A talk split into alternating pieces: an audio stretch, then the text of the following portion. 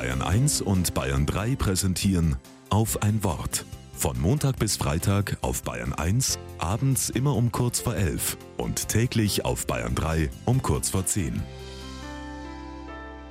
Mit Monika Urbasik. Wüstenzeit, sagt sie.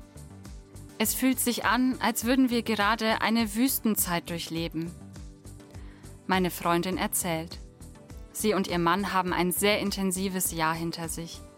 Sie sind umgezogen, wurden befördert, sind schwer krank geworden, haben sich wieder aufgerappelt, da verstarben ihre Eltern. Ein Auf und Ab war das und hat ihnen viel abverlangt. Sie bewältigen ihren Alltag ganz gut, aber es fühlt sich an, als wären sie nun in der Wüste gelandet. Die Kraftquellen sind versiegt, es bleibt wenig Zeit für Genuss und Zweisamkeit und den Glauben, der beiden so wichtig ist. Wüstenzeit also.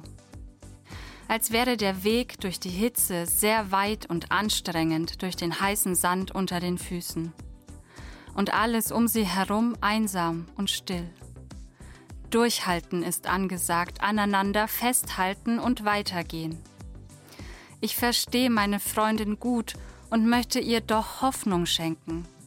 Denn wer schon mal in der Wüste war, weiß, wie wunderschön sie ist.